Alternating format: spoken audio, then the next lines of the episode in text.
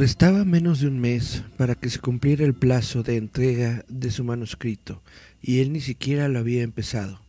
Pasaba por uno de esos famosos bloqueos de escritor. Tratando de evitar distracciones, se enclaustró en una humilde cabaña en medio del bosque, donde pasaba horas divagando junto a un pequeño pozo al que hizo su amigo, esperando que éste le concediera el deseo de escribir un libro entero en menos de una semana. Cuando el pozo respondió, lo hizo con una tímida voz de niña y propuso ayudarlo a cambio de diez gotas de sangre.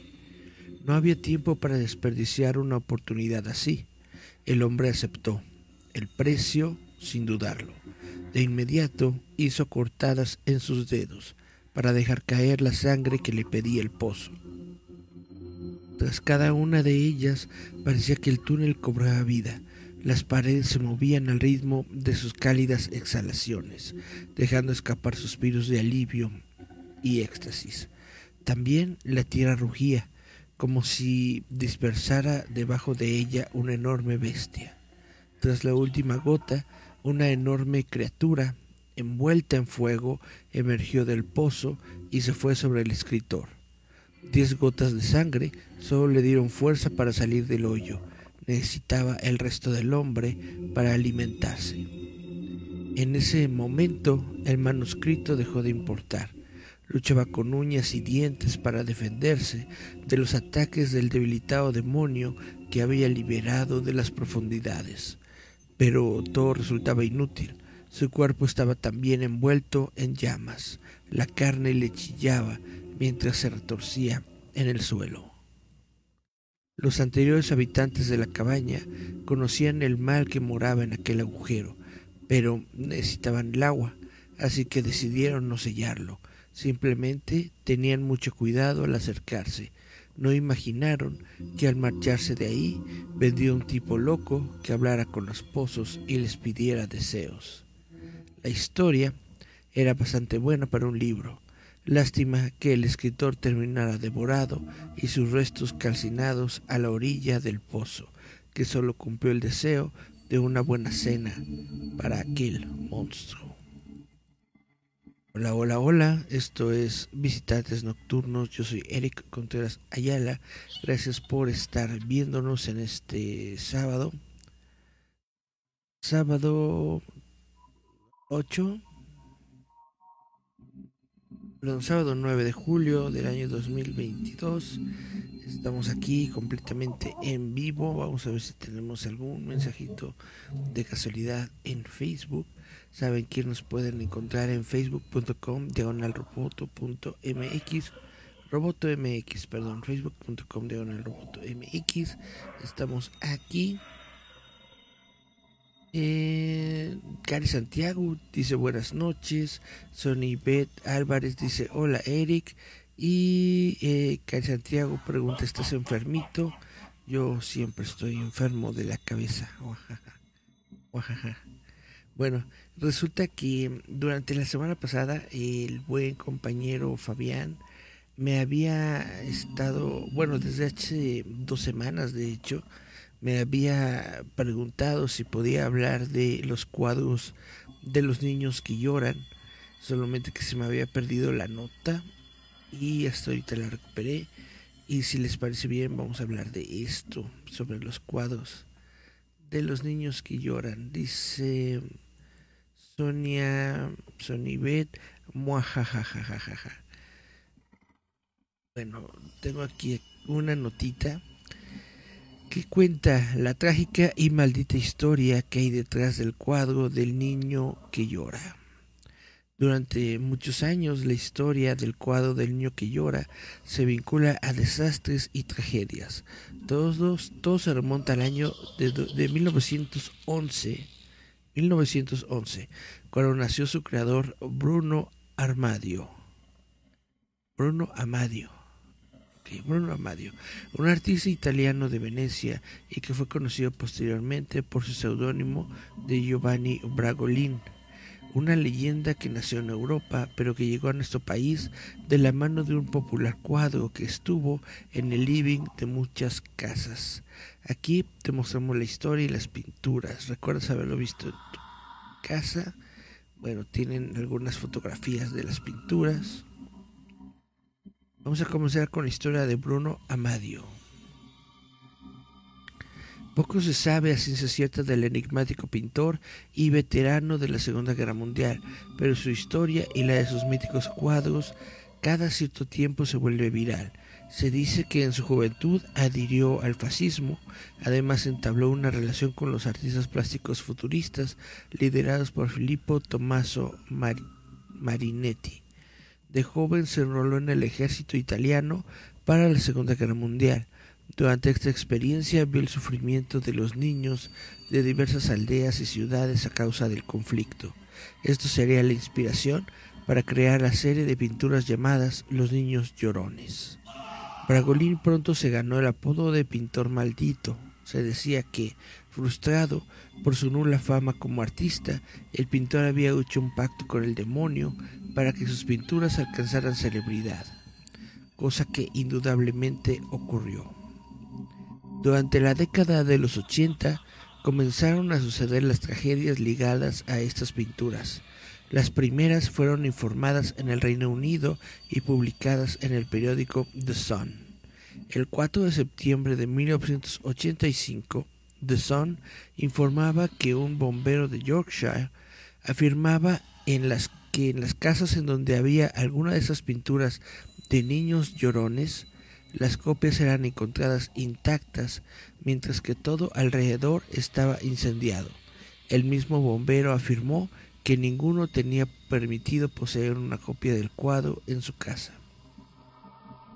Durante los meses siguientes, varios periódicos publicaron artículos sobre incendios de casas cuyos propietarios habían tenido el cuadro. Hacia finales de noviembre, la creencia en la maldición de la pintura estaba tan extendida que el mismo periódico The Sun organizó algunas quemas masivas de los cuadros enviados por los lectores. Se dice que este era el retrato de un niño que vivía en un orfanato. Baragolín había regalado el cuadro a la misma institución, pero al poco tiempo había ocurrido un voraz incendio en el lugar que acabó con la vida de todos los menores. Lo cierto es que cuando esta pintura en particular se comenzó a comercializar en diferentes países, las historias comenzaron a surgir. Ya no solo se trataba de incendios, también de que el cuadro traía mala suerte, que aparecían gusanos detrás de él y que si uno lo gira en 90 grados parecía que un pez se comía la cabeza del niño.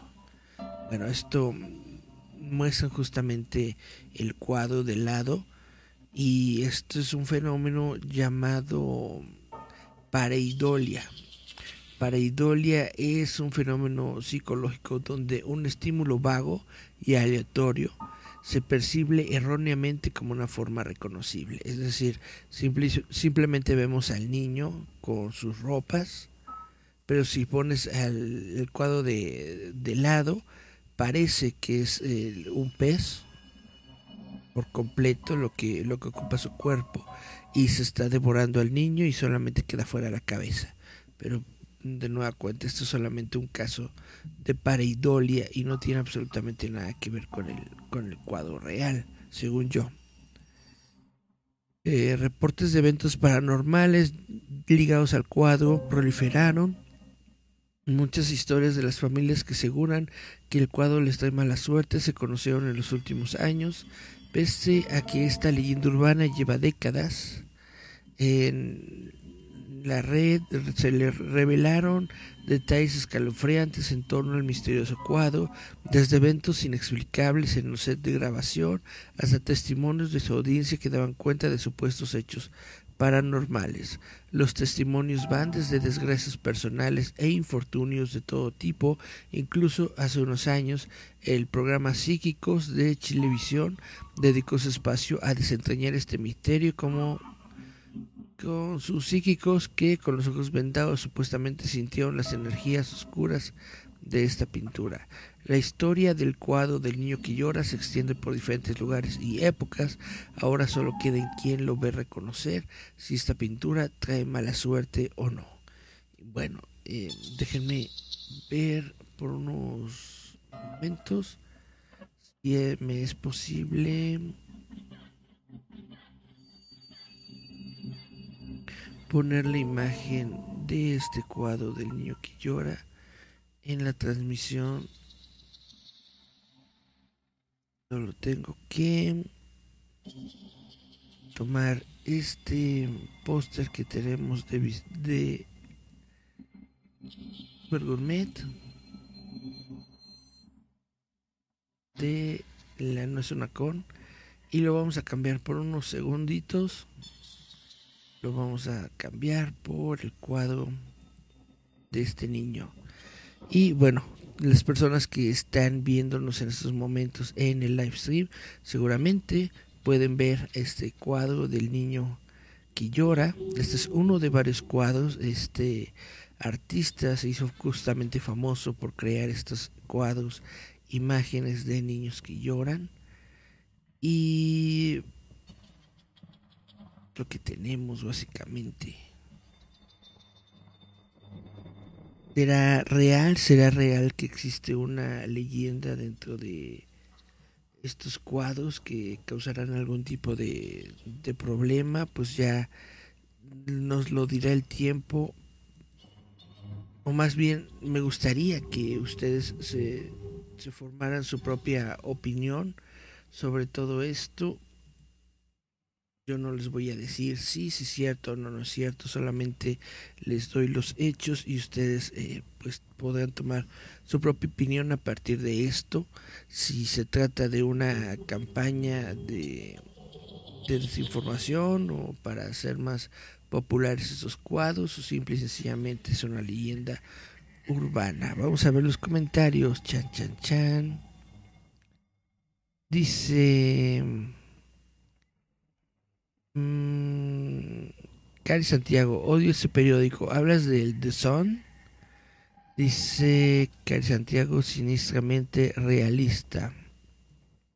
Los cuadros, los cuadros sí, son, son realistas. El periódico The Sun, si te refieres al, al periódico The Sun, es más como un tabloide. Básicamente, el periódico The Sun es como el programa de Ventaneando de Patti Chapoy pero todo el periódico. Solamente hablan de, de cosas así, ¿no? De chismes, de cosas de la farándula, de la política y bla, bla, bla, bla, bla. Es uno de los periódicos más vendidos en Inglaterra, sí, pero tampoco es uno de los más creíbles o que tengan la mejor reputación, justamente porque solamente se dedican a, a chismes. Ahí han pasado este, justamente ponen varias cosas paranormales en su portada, ponen varias cosas sobre eh, sobre los chismes de los famosos, parece que ahí estuvo también involucrado justamente eh, lo del caso de, de Johnny Depp, estuvo también involucrado lo de la princesa Diana, de los paparazzis, que justamente el, periódico había sido demandado porque se decía que los paparazzis de, de este periódico habían sido los que habían provocado el accidente de la princesa Diana, etcétera, etcétera. Es un medio muy famoso, muy popular en Inglaterra, pero pues no es la no es lo que tenga la mayor reputación del mundo. Gilberto Espinosa Ramírez, saludos, saludos Gilberto, ¿cómo te va? ¿Cómo estás? Espero que em, les parezca interesante lo que estamos platicando aquí. Y bueno, eh, como les estaba comentando, teorías sobre el origen de esta maldición. Eh, se dice, la creencia popular es que se realizó un pacto con el diablo que Amadio pactó con el diablo para conseguir forma, fama como pintor. Fue entonces cuando pintó esta serie de cuadros que tuvo muchísimo éxito. También dicen se relaciona con el incendio del orfanato anteriormente mencionado, que uno de los niños retratados murió quemado en el hospicio donde vivía. Lo único que quedó del edificio de los niños fue el cuadro, por eso el alma del niño reside en este cuadro desde entonces. Y bueno, ya se había contado sobre la paleidolia, que dice la leyenda que si giras los cuadros podrás ver como un monstruo que tiene una especie de forma de pez, devora a los niños, etcétera, etcétera. Son, son, son, son cuadros realmente interesantes. Vaya, si, si tú admiras estos cuadros, te puedes dar cuenta de que están muy bien realizados. Ahora, Internet está lleno de cuadros de niños que lloran. Tienes que revisar muy bien que se trate justamente de, de estos cuadros específicos de Bruno Amadio que eh, firma esta serie de cuadros de los niños que llora con el seudónimo de Brangolin. Brangolin. Si ves que eh, en alguna parte del cuadro dice Brangolin, entonces sí son los cuadros originales. Si no, pues es una imitación. Hay muchos eh, artistas pues que han tomado uso de la leyenda para tratar de vender sus cuadros y para tratar de pues, conseguir alguna lanita extra, ¿no? Y entonces por eso se ponen a desarrollar cuadros de niños que lloran, pero no son exactamente los cuadros de Brangolin que están ligados con esta leyenda. Chan, chan, chan. Dice Francisco Fabián López Castillo. Hola, buenas noches. Hola, buenas noches, Fabián. Cari Santiago dice, estaría cool un programa de supuestos casos de vendieron su alma al diablo. Estaría muy bonito hablar sobre casos de personas que vendieron su alma al diablo. Aquí al diablo. Lo, lo, lo, único que se me ocurre así de momento es de Niccolo Paganini. Se supone que en algún momento Niccolo Paganini, uno de los grandes pianistas del mundo, se dice, ¿no? Que para poder completar sus, sus, sus piezas vendió su alma al diablo. Y también hay un artista de jazz, soul, que tocaba la guitarra. No, no, no, no. Que, que se dice que también vendió su alma al diablo en, en, en una encrucijada este es justamente hay una película que se llama Crossroads con eh, Ralph Macchio, quien es el Karate Kid, interpretando justamente a, a, uno, a uno de estos músicos que venden su alma al diablo para poder tocar así. Muy, muy bien. Miriam Sorel dice, jefazo, no me avisó Facebook, pero ya estoy aquí. Muchas gracias, Miriam, por estar conectada en estos momentos. Y bueno, si les parece bien, vamos a irnos a leer una historia. Dice, yo la vendí. A ver, permítame. Dice, yo la vendí, por eso conocí a Patti Cantú. Ah, vendió su alma al diablo. Mira qué bonito. Francisco dice, mi tío tiene uno en casa y esa casa se siente un ambiente muy pesado, aparte de que hay, ahí han pasado cosas paranormales, extranormales. Pues hay que ver, hay que revisar el caso. ¿No les ha pasado algo raro por estar en la presencia del cuadro? ¿No les da, ha dado en algún momento mejor eh, venderlo o regalarlo o algo así para no tener esas, esas, vibras o ese ambiente fuerte en la casa? Pregunto. A lo mejor, a lo, a lo, mejor se puede vender bien, ¿no? Le dices, este es un cuadro maldito, lo metes en subasta en, en internet, en Mercado Libre, y a lo mejor sale en, a, a, lo mejor sale algo bueno, a lo mejor sale un, un buen dinerito.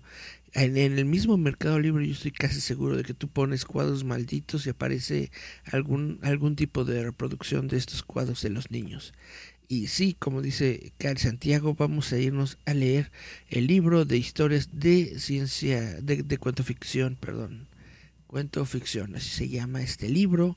Y la, la historia que les voy a leer se llama Un objetivo muy especial. Solamente tomo un traguito de agua y comenzamos.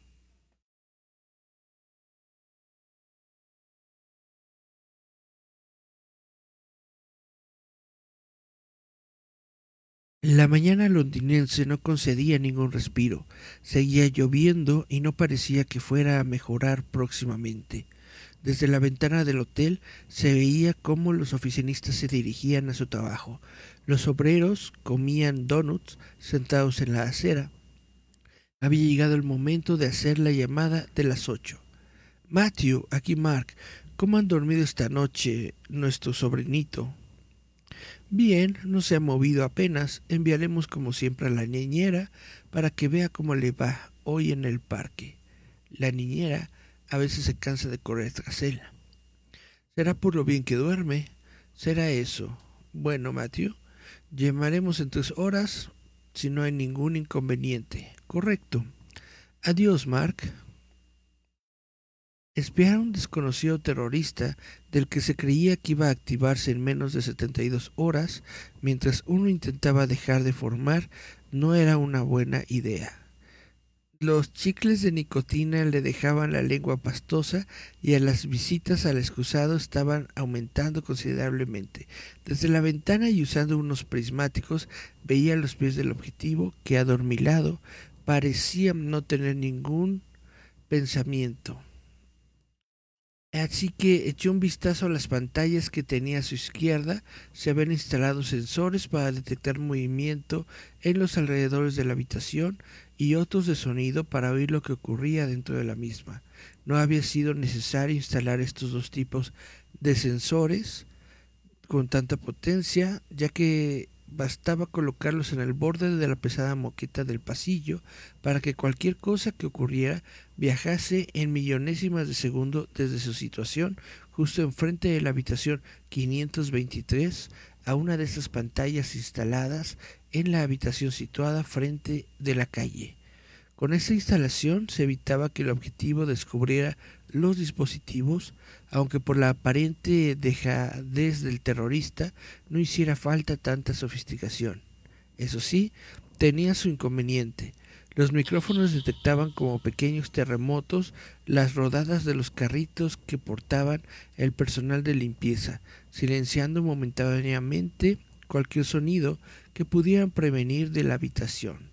Miró otra de las pantallas, en esta se mostraba su mosaico en imágenes emitidas por nueve de las diferentes cámaras de seguridad que había distribuidas en el interior del hotel, convenientemente pinchadas para que los servicios de seguridad hicieran buen uso de ellas. La que, la que le interesaba ahora era la que mostraba el pasillo que daba a la puerta de la habitación. No habían mostrado nada interesante desde que fueron conectados ayer por la noche, solo después de que el técnico del hotel hubiera arreglado el circuito cerrado de TV. La incompetencia del servicio técnico casi había hecho fracasar la misión. Cuando se dio cuenta de que no iba a esa cámara, tuvo que llamar él mismo, fingiendo que era un huésped del hotel, preocupado por su seguridad para que alguien lo arreglara. El técnico se le quejó de que en ese hotel todo se rompía, le dijo que cuando acabase de revisar el ascensor, que bajaba solo de piso, lo mirara, menudo vago. Aun con estos pequeños sobresaltos, la vigilancia estaba siendo tediosa. Al final iba a resultar que aquel terrorista, al que creían muerto desde hace tres años atrás, no tenía ningún plan en mente, que simplemente su momentánea desaparición de entre los vivos había sido causada por un error en el recuento de víctimas causadas por aquel misil y que su aparición ahora en aquel hotel venido a menos era por otros motivos más mundanos.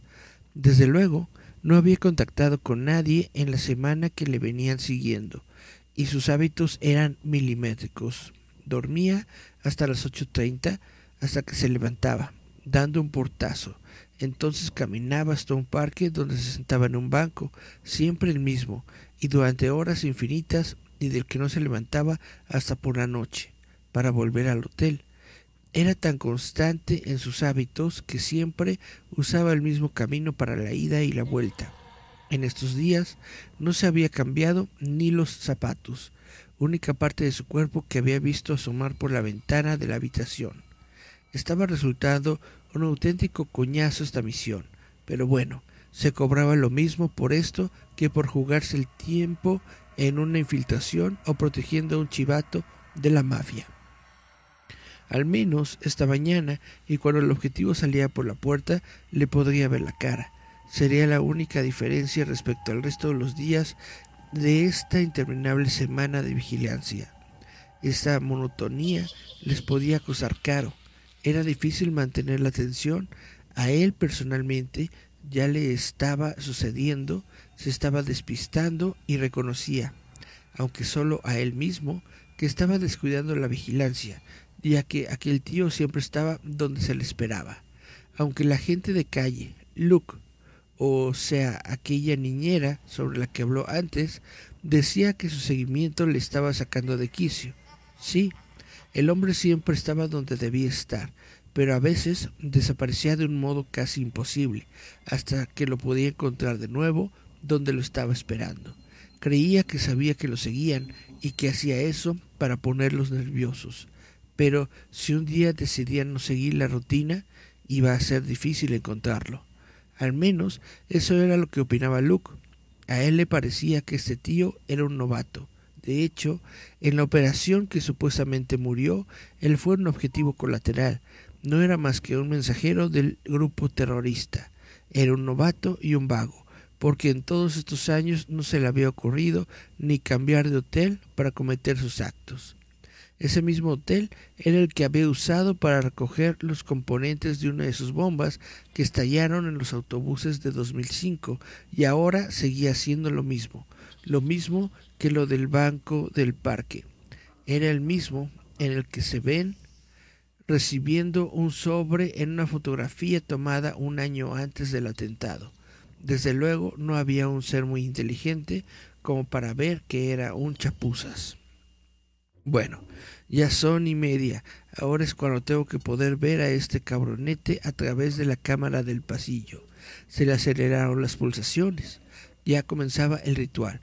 Escuchó cómo los muelles de la cama rechinaron al levantarse su copante y seguidamente cómo los micrófonos registraron un breve forcejeo en la puerta y como no, el portazo final.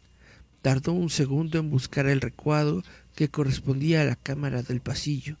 Cuando la localizó, se quedó pasmado. No se veía a nadie, se veía el pasillo y nada más. Hasta tuvo la tentación de golpear la pantalla, aun sabiendo que no serviría para nada. Joder, a ver si estaba mal instalada la cámara o es que tenía un retardo. Porque el sonido de los pasos sí que estaba registrado. ¡Qué mierda de sistema! Tranquilo, que reine la calma. Tengo que llamar a Luke para avisar que ha vuelto a salir. Luke, nuestro sobrino John está en marcha. El otro ni contestó, solo lanzó un gruñido. Estaba sentado en un bar situado en la esquina contraria a la que tenía la entrada del hotel. Él también estaba siguiendo una rutina a la que los camareros ya se habían acostumbrado. Le estaban trayendo la cuenta sabiendo que a esa hora se levantaba para pagar el desayuno. Seguía muy cabreado con la cámara defectuosa, pero bueno, disponía de otras ocho para seguir al personaje. En la segunda cámara, que se encontraba en el camino entre la habitación y el hall, sí que pudo verlo. De espaldas, moreno, pelo rizado, al agente secreto se le aceleró el pulso. En la del ascensor, por fin le pudo ver la cara. La cámara le apuntaba desde arriba. El rostro que veía era idéntico al que reflejaban las fotografías que tenía a su disposición y a las que había podido tomar Luke. No reflejaba ninguna expresión, tal como le había dicho la gente de calle. Estaba impasible. Parecía mirar más allá de la puerta del ascensor. Pudo observarle unos segundos más mientras duró el trayecto del ascensor hasta la planta baja. Recorrió ansiosamente el mosaico de pantallas hasta localizar la que correspondía con el hall.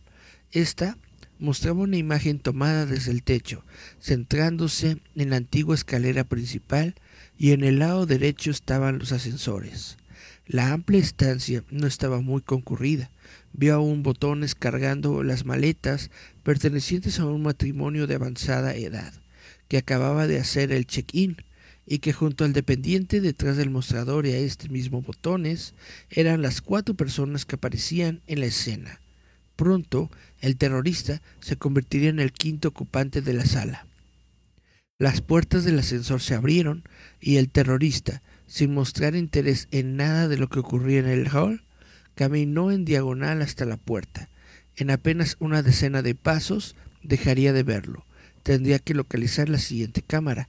Para cuando el objetivo estaba en medio de la estancia, ya tenía un ojo mirando a la cámara situada en la calle, pero reculó porque algo en la escena le había llamado la atención.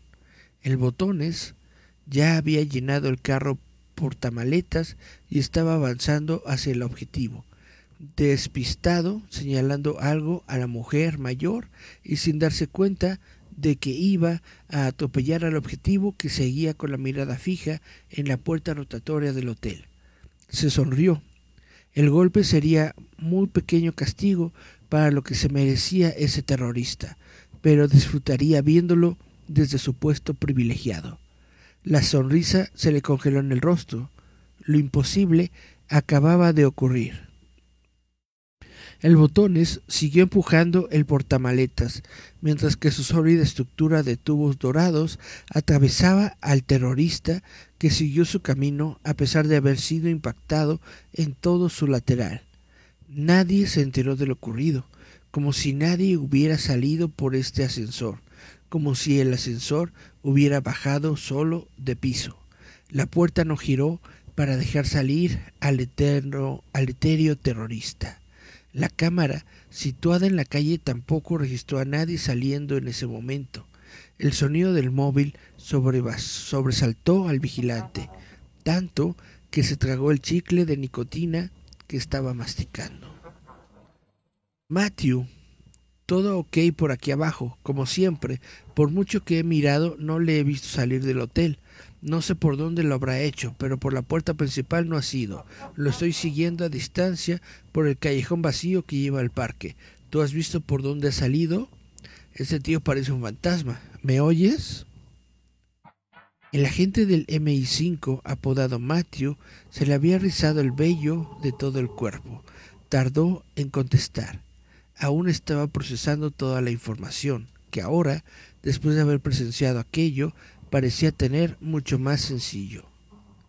Luke, escúchame bien, no parece un fantasma, es un fantasma. Chan, chan, chan. ¿Qué les pareció esta historia?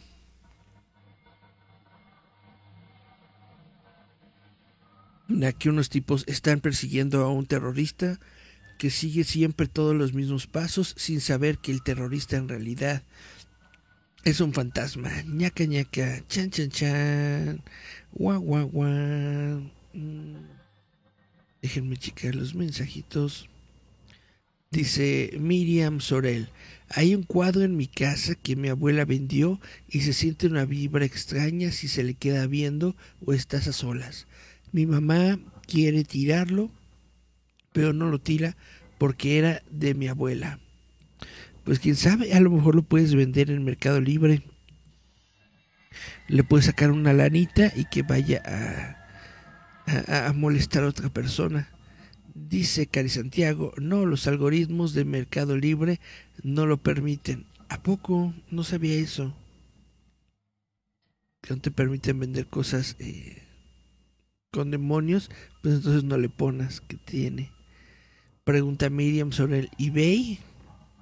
Francisco Fabián López dice, cuando mi hermanita era bebé, un gato negro estaba en la cuna y mi papá al verlo lo ahuyentó y el gato se desapareció. Chan, chan, chan. Pues muchas veces estos gatos dicen que son protectores, ¿no? Dicen que son ángeles, guardianes, etcétera, etcétera. Probablemente nada más estaba, estaba checando a la niña. Sonia y Beth Álvarez. Es hora de que Eric se meta en mi ciclo REM. Te oiré sin comentarios ni nada. Mm, literal, dulces pesadillas. Ok, está muy bien. Dice Miriam Sorel, Luke Skywalker, no, se llamaba de otro look. ¿Qué onda con ese final? Cari Santiago dice, wow, dice que buen final. Y Miriam Sorel dice, se oye eco, pero uff, sonidero. ¿Sonidero? Mándame saludo con un voz sonidero. No sé por qué se, se, escucha con eco. Déjame ver. Chan, chan, chan.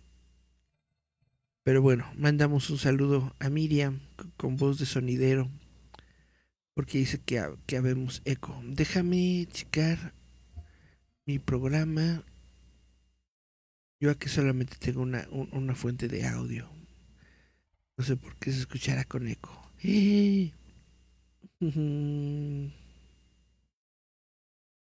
Pero bueno, este es, este es el momento en el que nos damos cuenta de que ya están pasando cosas raras.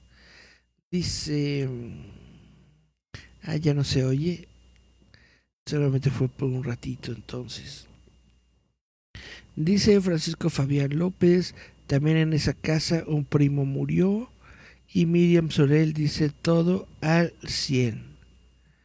Muy bien. Dice Cari Santiago si se oye.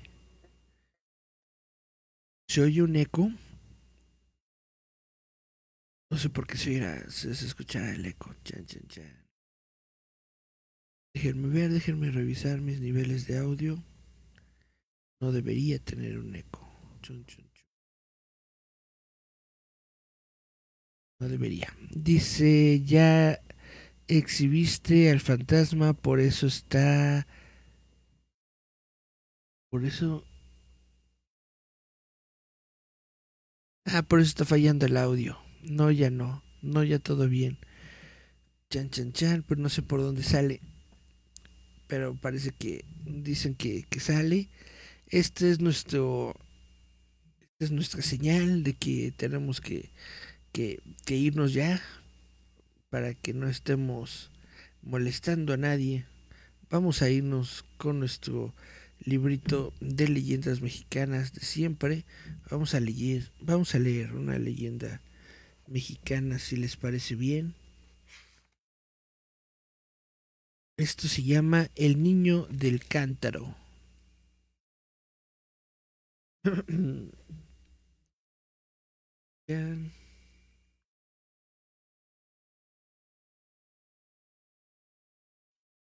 Vamos pues. El niño del cántaro. Hacia 1732, cuando la Santa Inquisición se estableció como una institución temida por todos, se tornó juramento a la ciudadanía para que denunciara a los herejes y para que prestara servicio incondicional al Santo Oficio. Todos temían a la Santa Inquisición y por lo mismo cuidaban los actos y palabras que intercambiaban con las demás personas. Cuenta la leyenda que en un colorido barrio de la Ciudad de México habitaba un niño que vivía junto con dos hermanas pequeñas y su mamá. Su padre había muerto de salmonelosis, por lo que ahora él era el sustento de la familia. Se dedicaba a llevar agua en un cántaro a los trabajadores sedientos a cambio de unas cuantas frutas, verduras, leña, pan o monedas. Algunos hombres hacían fila para beber de esta agua especial, ya que decían que quitaba la sed al momento, además de provocar en ellos una sensación de dicha y paz. Con todo lo que le daban al niño, a cambio de agua de su cántaro, preparaba unos suculentos y deliciosos platillos para su familia. Su madre y hermanas menores le admiraban de lo que él podía inventar día a día, cuando le preguntaban cómo podía crear cosas tan deliciosas, él simplemente sonreía. La madre del niño se encontraba muy enferma y sus hermanas eran demasiado jóvenes para salir a la calle a ayudarlo con las labores. No obstante, el chiquillo siempre se las arreglaba para llevar todas las provisiones necesarias a su casa. Gracias al agua de su cántaro, comenzó a obtener fama en varios barrios de la ciudad. Se corría el rumor de que el líquido que ofrecía era mágico y curativo, así es que muchas personas trataban de toparse con él en el camino. Sin embargo, ciertos individuos comenzaron a sentir envidia del niño. Tantos celos causaron eh, su alegría y fortuna que alguien de manera anónima lo denunció a la Santa Inquisición. Un día, mientras el niño volvía a su casa tras una tarde de trabajo, unos hombres del Santo Oficio lo detuvieron y llevaron preso, acusándolo de practicar magia negra y hechizar a la gente con el agua de su cántaro. Su madre y hermanas no pudieron hacer nada por él, y el chico, muy asustado, pretendía que su fin estaba muy cerca. Los verdugos decidieron torturar al chico con agua. Si él realizaba hechizos con el líquido, así también su martirio sería con agua. Uno de los crueles verdugos inició la tortura del niño, sumergiendo su cara en un balde de agua fría y sucia. Cuando veía que estaba a punto de ahogarse, lo sacaba repentinamente. Esta continua y despiadada acción provocó en el chico un estado de inconsciencia que casi le produce un paro cardíaco. Los demás verdugos, al presenciar esta escena, no paraban de burlarse del niño, a quien consideraban un enviado del demonio, y decidieron continuar con sus tormentos. De manera espantosa, uno de los inquisidores vació algunos litros de agua en la boca del niño, ahogándolo de esta manera. El cuerpo, considerado maléfico, fue enviado a un valle para ser enterrado ahí. Cuenta la leyenda que en el mismo sitio donde sus restos mortales descansaban nació un riachuelo de agua curadora. Alguien por ahí dice que todavía se puede visitar el sitio y que si se bebe un poco de agua de este riachuelo sentirá paz y dicha eternas.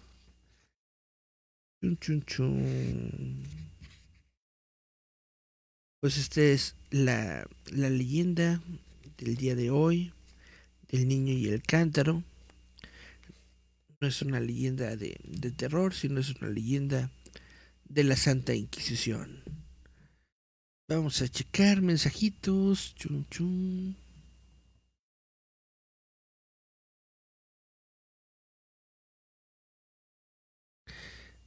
Dice, no, ya no, no, ya todo bien. Mi papá una vez vio un niño transparente. Esto lo dice Francisco Fabián.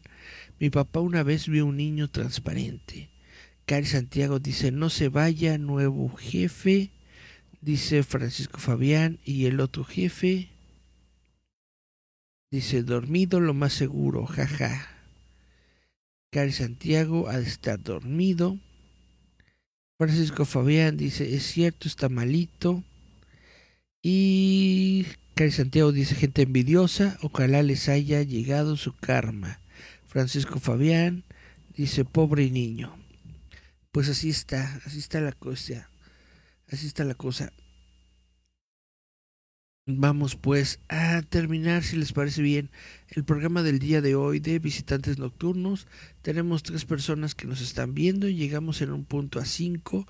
Muchas, muchas gracias a todos ustedes que estuvieron aquí, que pudieron estar viendo pues estas historias que les estoy contando en vivo y si no pudieron estar en vivo pues de todas formas aquí se queda el videíto en Facebook para que los puedan ver al rato y después lo voy a subir también a YouTube. Entonces hay varias formas en las que pueden seguir nuestras historias cada semana. Esto fue Visitantes Nocturnos, pero antes de irme me, necesito eh, avisarles, eh, invitarlos, decirles de este evento que vamos a tener el 16 de julio del año 2022 que se llama No es una con no es una con, será un encuentro de artistas gráficos en donde lo que pretendemos es que todos se diviertan, todos pasen un buen momento allá en el Tupper Gourmet. El Tupper Gourmet es un restaurante que se encuentra en Antillas 502 en la colonia Portales de la Ciudad de México. Este evento de No es una con va a estar disponible desde las 10 de la mañana aproximadamente hasta las 9, 10 de la noche. Entonces pueden ustedes ir completamente con toda su familia. Pueden checar todos los trabajos de arte que se van a exponer ahí, todas las piececitas y obras que vamos a tener ahí y espero que sean de su agrado, que les gusten mucho. Ahí va a estar Cari Santiago presente, ahí va a estar eh, Gerardo Valdés, va a estar eh, Yasmin Flores, van a estar eh, también un poco del arte de Miriam Sorel y en fin, espero que también nos acompañe Fabián y nos acompañe todo el resto de la líder familia aquí en No es una con. Los invito ya prácticamente es en una semana, el 16 de julio, del año 2022. Ahí vamos a estar en Trooper Gourmet, Antillas 502, Colonia Portales, en la Ciudad de México. Y sin más por el momento, solamente checar los últimos mensajitos. Dice...